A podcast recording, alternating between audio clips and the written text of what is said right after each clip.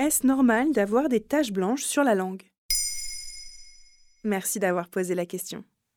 La langue peut se couvrir d'un enduit blanchâtre quand l'état de santé général est altéré, par exemple avec un rhume ou un épisode de fièvre. La cigarette, l'alcool, le sucre, une surconsommation de café, de thé ou de produits laitiers peuvent aussi accentuer ce phénomène car l'excès de ces produits vient déséquilibrer le microbiote buccal ou modifier la quantité de salive et sa qualité.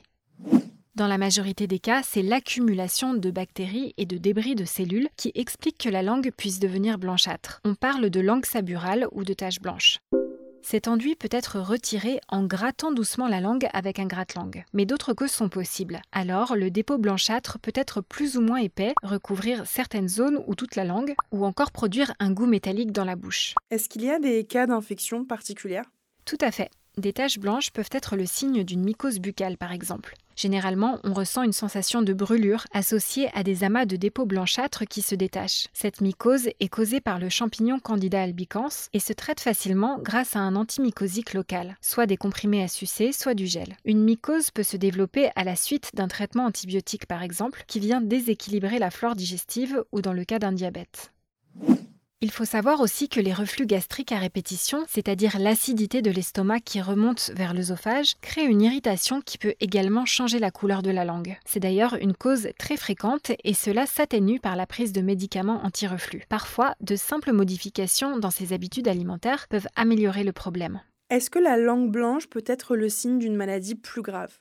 Oui, mais c'est beaucoup plus rare. Il peut s'agir par exemple de lésions précancéreuses. Dans ce cas de figure, les dépôts blancs ne se détachent pas par grattage, mais cette donnée n'est en aucun cas suffisante pour poser un diagnostic. Il faut bien évidemment consulter un médecin. Pas d'inquiétude à avoir donc, d'autant que la langue blanche peut tout simplement être due à une hygiène bucco-dentaire peu adaptée.